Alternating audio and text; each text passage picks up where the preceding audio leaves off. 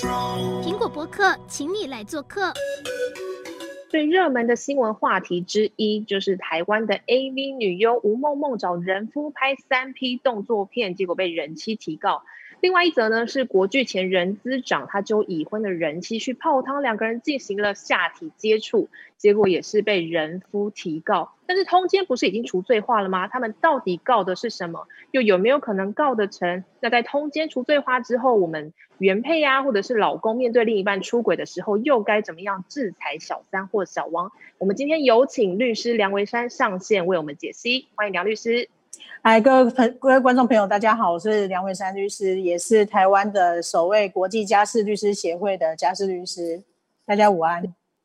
待会再请梁律师来帮我们解说啦。那我们先回到吴梦梦这个案子哦，其实吴梦梦，台湾大部分的男士应该对她不陌生啦。她是有台湾 AV 女优之称，现在要进军日，是的，就是这一位哦。她因为呢，前年找男粉丝跟另外一名女直播主，他们三个人一起拍三 P 动作片。那这个影片就是爆红之后呢，在今年她突然收到一张法院的传票。他也把这张传票 PO 上 IG，他是侵害配偶权。原来啊，这个男粉丝他是已婚人士。那这个人妻知道老公跟吴梦梦拍三 P 片之后呢，是气得对吴梦梦提告求偿四十万。想先问一下律师，其实现在通奸已经除罪化了，一定是告不成嘛？那如果在通奸除罪化之前，像他们这种拍 AV 的片，他可以算是工作的一部分，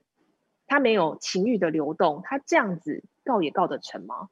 其实不管有没有情欲的流动，就是超过一般客观的人可以认定，就是侵害到这个婚姻的幸福跟圆满的时候，他就会构成侵害配偶权。那吴梦梦的这个案件就是卡在说，他到底在当时拍摄这个影片的时候，虽然是一个工作没有错，可是你有没有先尽到你的这个注意义务？就是说，这个人他是不是单身，就卡在这。那如果我是这个，假设我是这个吴梦梦的这个老板的话，我当然要保护我的这个同仁，这个在工作的时候尽量不要发生被提告这件事情，我甚至是甚至是这个健康，因为这个涉及到这个比较亲密的接触，他的健康也是一个考量，所以我可能呢，这是我的个人的建议，就会请这个我的这个同仁 AV 女优呢，以及这个未来就是可能找的素人也好。或者是说专业的男优也好，是不是能够到公证人那边先开个单身证明出来？先去公证，对，先去公证完成单身证明。因为呢，不管你是用 Line 或者是用 WhatsApp，你先说我是单身，或者是事发被告之后再补充我是单身这件事情，其实都是可以预先先串通，或者是事后再这个了解一下串通好的嘛。那为了避免这样的事情发生，我们是真心诚意的在工作嘛，所以是不是应该是去请公证人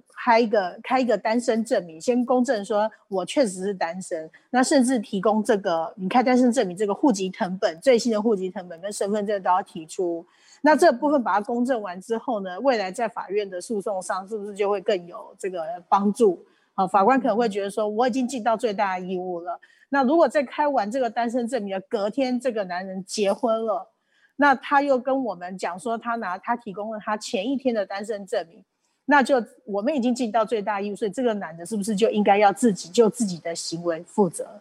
这至少是一个，就是身为这个 AV 工作者的老板哈，应该要保护我们女优的这个一个很重要的一个法律上的步骤。是，可是公证很麻烦呢，他不能只看身份证就好吗？哎，这个身份证哈，有的人会有很多种特殊的方法，比如说故意呃把单身的时候的这个身份证呢报个遗失，然后结婚的时候补发一张新的，哦、还有这一招。对呀、啊，其实蛮多人上酒店是拿这一招去这个安抚比较年轻的这个这个刚到这个酒店工作的小姐们。那所以这个身份证到底是不是最新的这个婚姻状态是没有人可以确定的，所以我觉得这个还不保险。好，所以即使是工作的关系，他也难逃被配偶告这个侵害配偶权，对不对？呃，是是是，因为其实就算反今天如果反过来好了，反过来是这个人妻如果去拍这个呃这个群交或者是这个 AV 这个专业工作，我相信呢，这个他的先生也是会反过来非常生气的。呃，虽然说通奸是除罪化，但是性自主权的这个部分。在有婚姻的情况之下，是不是要做一些民法上面的约束？至少在台湾现在还是一夫一妻制，这个还是必须要法律上还是必须要受到这样约束了。那除了这个侵害配偶权一个特点，就是他就算没有这个这个性交行为好了，就是你没有抓到，因为现在已经除罪化了，我们也不可能请这个征信业者再冲进房间了。嗯、那甚至有。当事人问我说：“我现在可不可以再请征信业者冲房间？”我说：“以前冲房间的时候是有警察陪同，一线行犯来看，现在是没有了，当然不能冲房间啊，这是侵入住居的罪，甚至是你强压着别人去这个拍照或什么，那这一大堆，接下来就是一大堆刑事案件跑出来，所以甚至有可能会被认定为是家庭暴力的一环，所以这些东西都不要再做了。嗯、现在要做的事情就是，哪怕是一个牵手也好。”或者一个过度的拥抱，或者是一个亲吻，这样都可以成为侵害配偶权的一个证据。那就是只要能够有这样的手证，其实就可以构成了，并不需要再一定要冲房间这么洒狗血的剧情的。那当然，嗯，这样听起来酒店小姐很危险哎、欸，因为很多如果人夫上酒店，他们也是要这样一一查核嘛，不然他如果跟人夫牵手或者是拥抱。甚至是有进一步的抚摸啊，这些行为是不是也有可能会被人妻提高？一般来说，如果是在这个房间里面，除非你的兄弟在你跟这个女朋这个女孩子 太靠近的时候拍照传给太太。要不然的话，应该不会流出去了。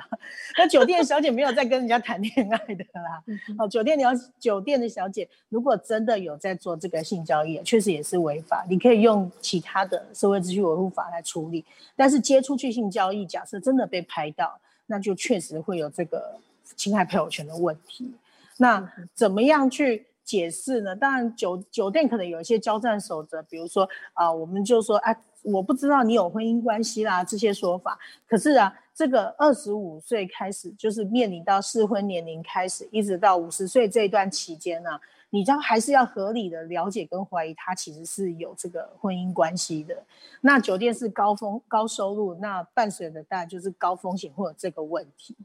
呃，所以我相信酒店的这个管理者啦，一定也不会让轻易让小姐去跟人夫或跟谁谈恋爱。因为那个是另外一个层次的问题，但是如果真的被人妻跟踪发现拍照，那还是有可能会构成侵害配偶权的风险。嗯哼，是。那我们回到吴梦梦哦，因为其实吴梦梦她也有在 IG 上面 PO 出她跟人夫的，她是主张说她不知道这个人夫其实是已婚身份。你看她。在收到传票之后，他赖给这个人夫说：“你有老婆，怎么之前没有提过？”人夫才跟他说：“哎，其实分居五年了，一直在打官司。”那想问一下律师，这个看起来是他们影片事后的对话吗？那他事后的这个对话可不可以成为他免赔的主张呢？法官有没有可能拿这个对话就让他免赔？这个如果是。站在这个人夫的这个太太的立场来看，就站在原告立场来看，我应该会认为说，这个是你们事后因为被我告之后串通才讲成的这个证据，所以法院会不会因为这样就认定你是不是侵害配偶权的事情，不见得应不见得会完全就是照吴梦梦的想法这样做。因为在这之前，其实你更应该要尽到你的告知的了解的这个注意义务。比如说，你是不是应该，因为这个不是一个公开的一个工作，那公开的，我们不论这个工作什么道德不不论，就这是一个公开的工作，然后你是一个公众人物，你就更应该要去谨慎，然后去注意到到底有没有这样的事情。那如果事后才补说啊，我不知道你之前有结婚哈的话，那。法院会不会采信？可能会是一个会是一个问号，因为你事前都没有先询问过这个人吗？好，这会是一个很大的问题。那所以比较保险的方式，假设要保护这些女优工作者们，那就除了这个单身证明之外，是不是也要请这个人夫呢？就是这个素人工作者呢，来签一个这个合约，就说今天如果是女方，就是我们的工作 AV 女优被告的话，是不是？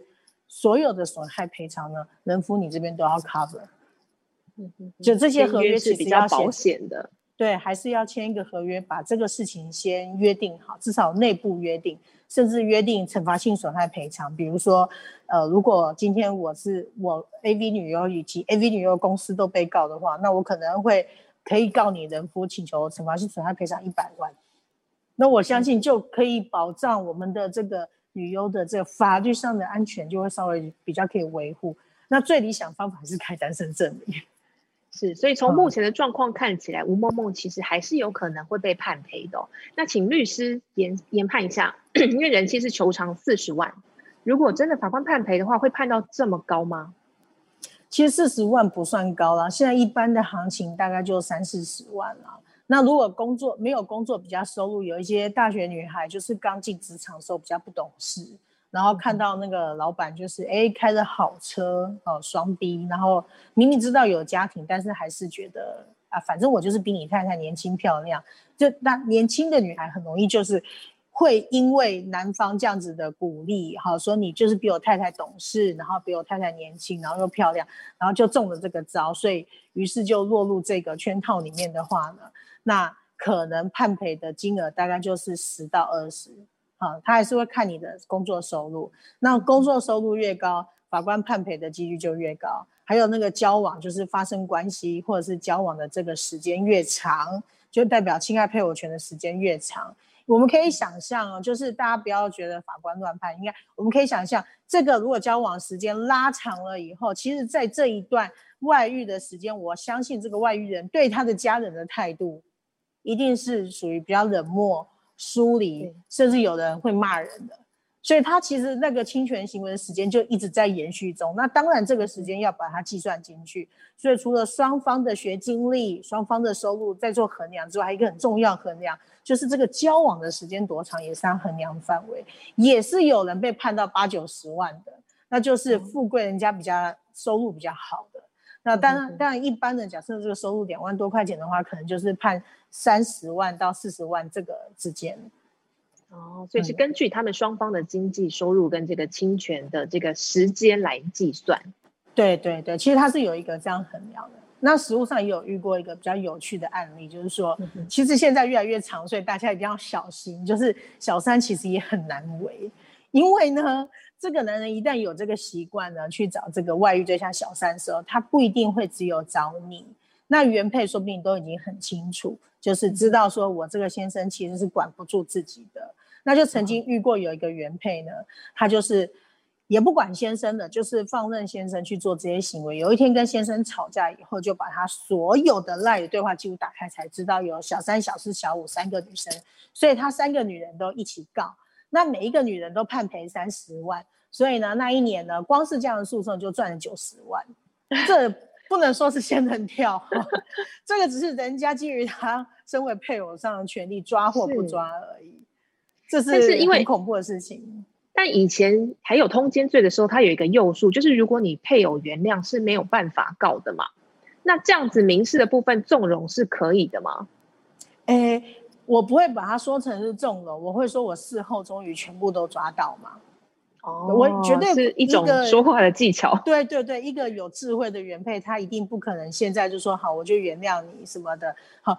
第通常会选择原谅都是第一次，好，就第一次还不懂，然后自己是被害人，时候就觉得啊，这个不知道怎么处理，然后对方哭哭啼啼的，又哭又跪，所以就想说好，那我们还是选择原谅好了。好，一不小心讲出了说，好了，这次就算了，好，或者是。好了，这次就看在小孩子面子上就算了，好，或者是写字条说自己写给自己的哦，说我想我这次还是原谅他好了。那在实务上这样就可能会变成是你已经原谅他，连离婚都不能告了，因为离婚的那个与配偶以外之人合意性交又有一个很重要的条件，你如果又诉原谅的话，你就不能拿这个理由当成是你起诉离婚的事由了。所以民事的部分，离婚跟这个侵权损害。都不能原谅吗？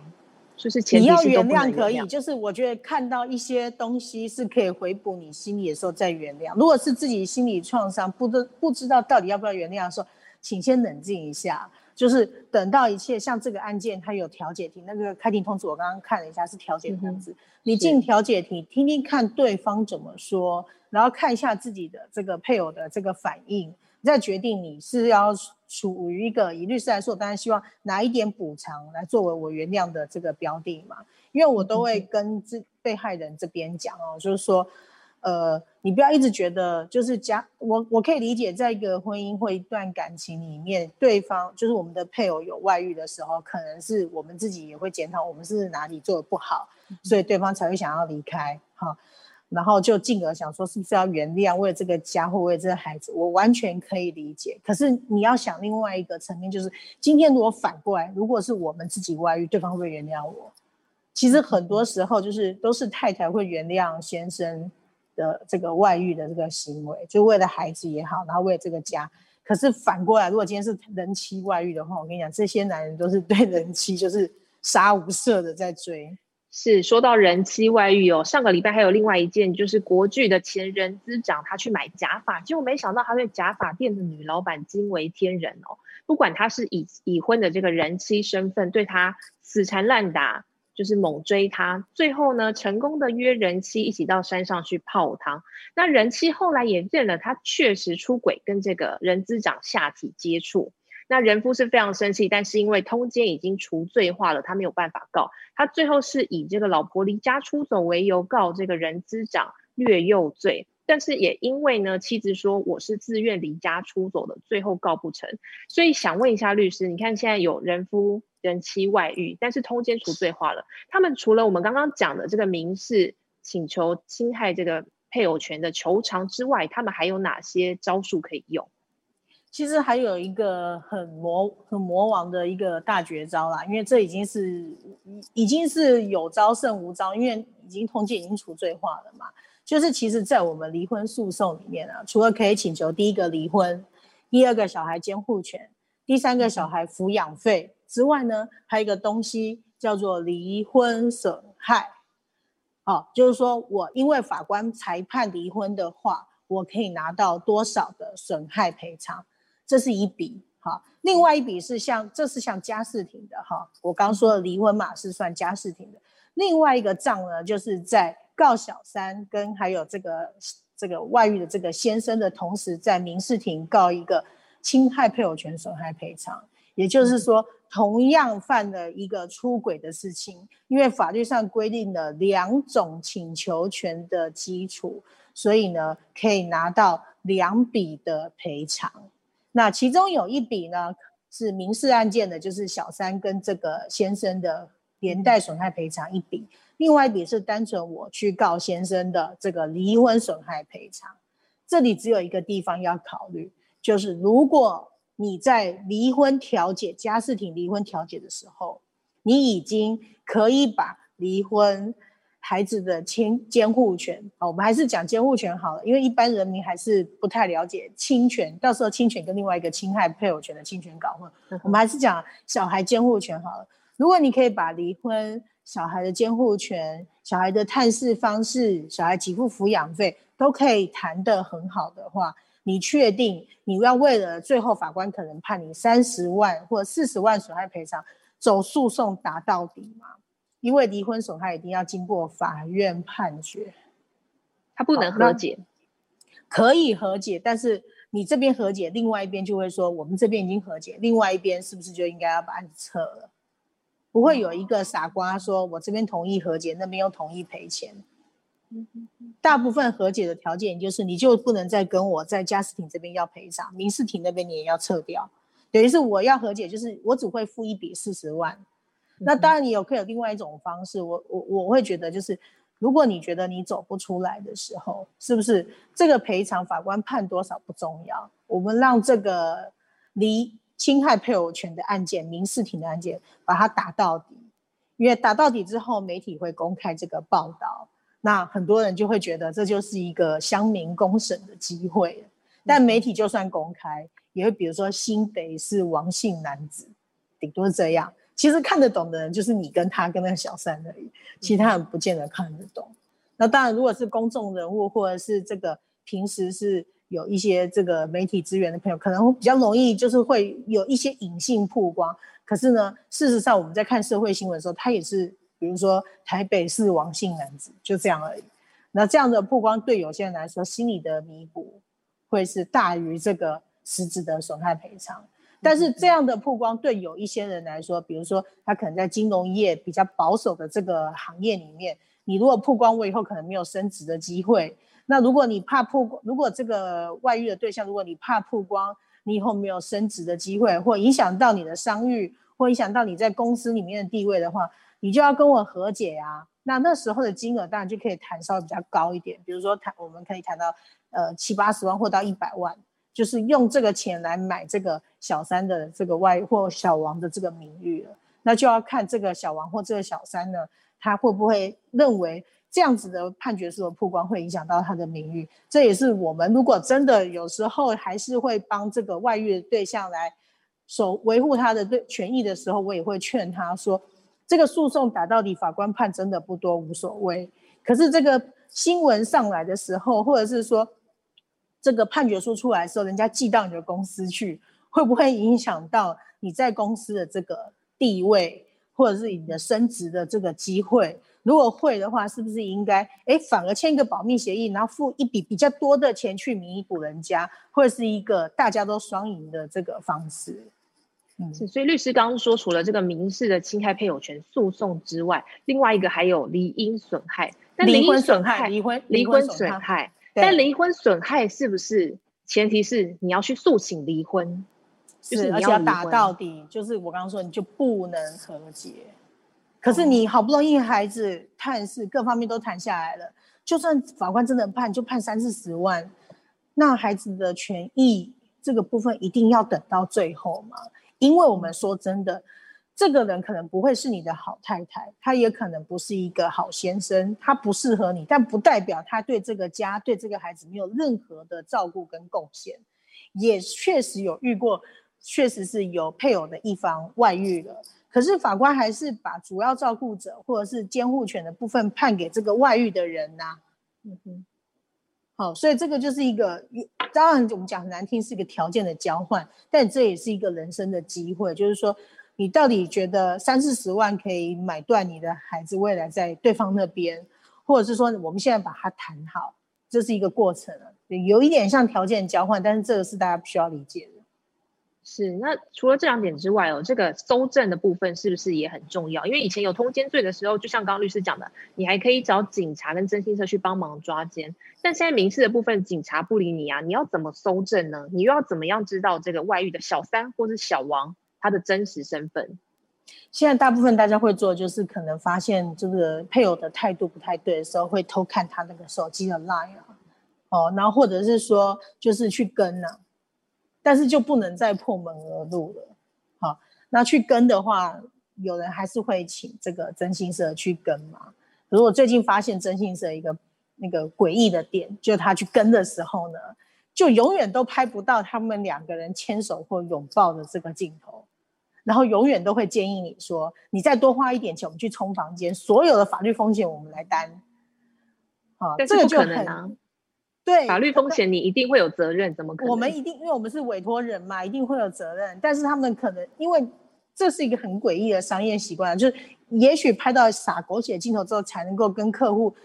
这个要取更多这个费用。我通常每次听到这个当事人去找这征信社要到这个这要付给征信社的费用呢，是律师费的好几倍的时候，就会觉得哎不值得，因为法官判不会也不会判这么多啦。然后，如果现在通奸都处罪的话，你还在那边破门而入的话，可能你的刑事责任马上就出来了，哎，那就会变成我是被害人，然后法院还起，检察官还起诉我，法官还判我有罪，那叫我不是气死了吗？所以该怎么搜证又不会违法呢？又可以告成对方？就发现之后，我们去跟嘛，好。那有些人会说，如果从 LINE 里面收到的这个证据是不是属于这个私人非法取证的问题？但民事诉讼里面有一个不征收证权，征是贞洁的意思，呵呵呵，侦结的意思，不征收证权就是说没关系。那虽然是我偷看别人的 LINE，一定是不一定是有一点就是侵害别人的隐私嘛？是。可问题是，我是基于我身为配偶的这个身份。去看的，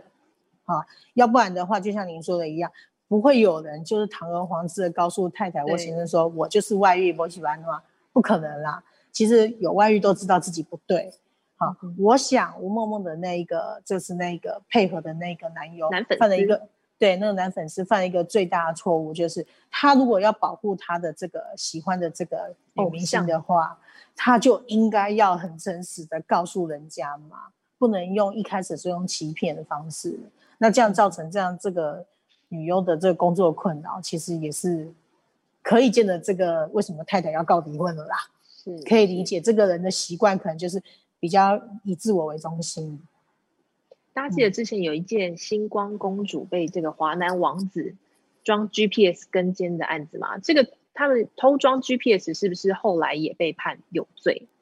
对，可是判的很轻哦。我的印象中好像是只要罚大概一万五就没事，只是拘役。一颗罚金。对对，所以其实他是判的很轻。但是我我就不会建议当事人这样做，我绝对不会，因为你这个 GPS 装进去是二十四小时跟着别人的车去跑，一点都不尊重别人了。好，侵害配偶权是一件事嘛，但是这个人身为他这个人权的这个部分又是另外一件事。装 GPS 太容易被发现，车子只要开回原厂去送修就会发现。但是可能有人会问，那你怎么会突然间想到把车子开到原厂去修呢？我曾经有一个朋友。非常有这个相关侵害配偶权的经验，好，那个朋友的宝贵经验分享，他说车子被装 GPS 的时候，导航就会有点不灵通，哦，可能有一点电池影响，所以他被装，可能是被太太装 GPS，我们就不能爆料太多，就等一下会很多人去试自己的导航有没有灵通，对，就是他就发现他的导航出现了一点点不太对劲的状态。他以为是导航坏掉，对，他以为导航坏掉，所以他把车子送回原厂的时候，原厂就在车子底盘里面发现了一颗 GPS。哦，原来还有这么一个，对，所以他后来就把那一颗 GPS 关掉收起来，当做不知道，看谁敢来跟他讨。所以律师也是建议他们自己去跟吗？然后自己就是看一下另外一半的手机。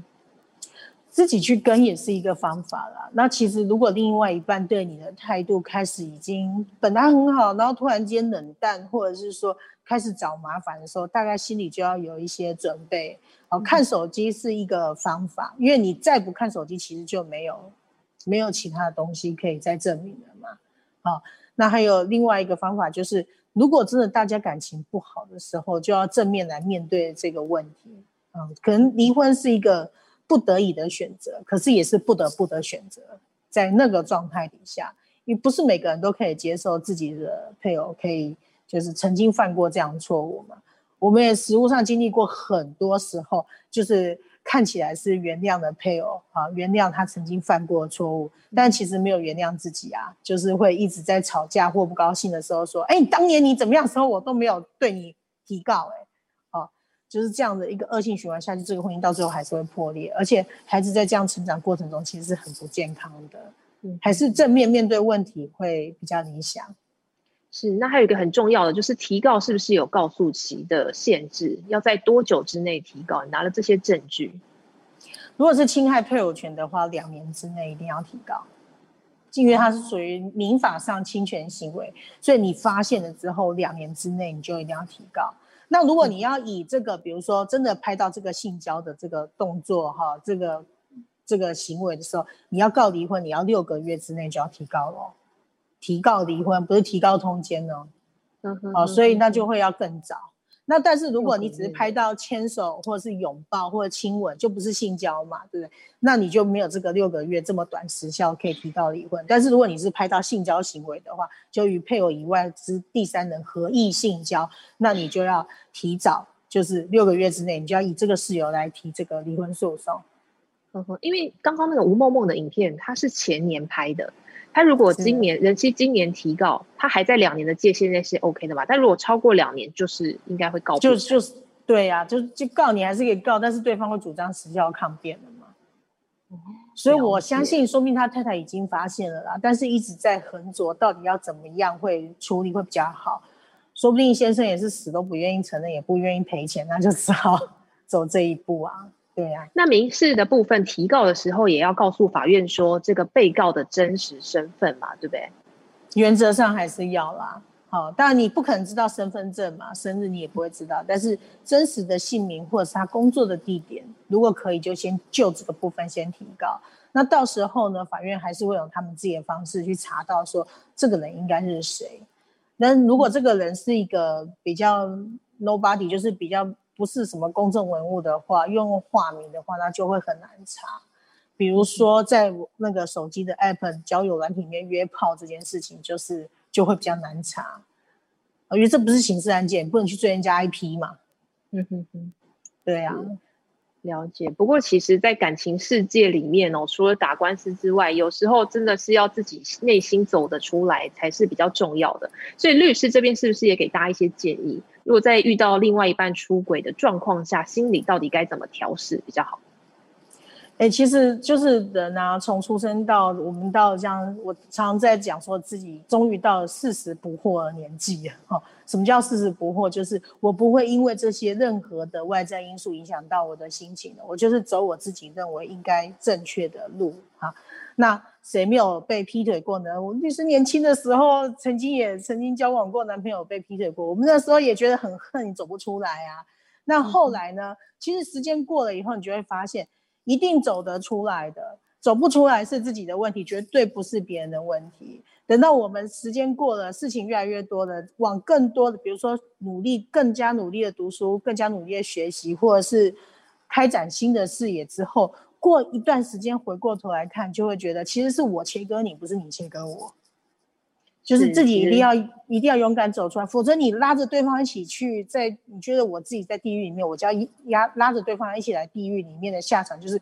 你们两个人都一起在地狱，可是犯错的不是你，为什么你要跟那个人一起在地狱？这个是大家要思考的。就算打赢了官司，也未必开心啦，一定不开心啊！我记得那个吴新颖后来在那个案件刑事案件 GPS 案件判决之后，他的脸书有设公开的一个说明嘛。他也他也可以很感受，也直接告诉大家说，其实我知道家庭事件、家事事件不应该进行到这样子。我的家因为打了这么多官司，其实也已经破碎，没有办法恢复了。那我们讲白，我们为什么要为了一个外人，然后破坏自己的家，跟自己跟先生跟孩子之间的关系，就不需要为了一个外人，就是我们正面面对这个问题。我跟你不是夫妻，但是我们一样共同抚养这个孩子。这还是比较健康，不要为了外人影响到自己家里面的和谐，这这个实在很重要。没错，其实自己的心情跟小孩还是才是最重要的啦。那也希望大家如果真的遇到另一半出轨的时候，要好好调试自己的心境。那如果真的要打官司的话，律师今天的说明希望可以派上用场。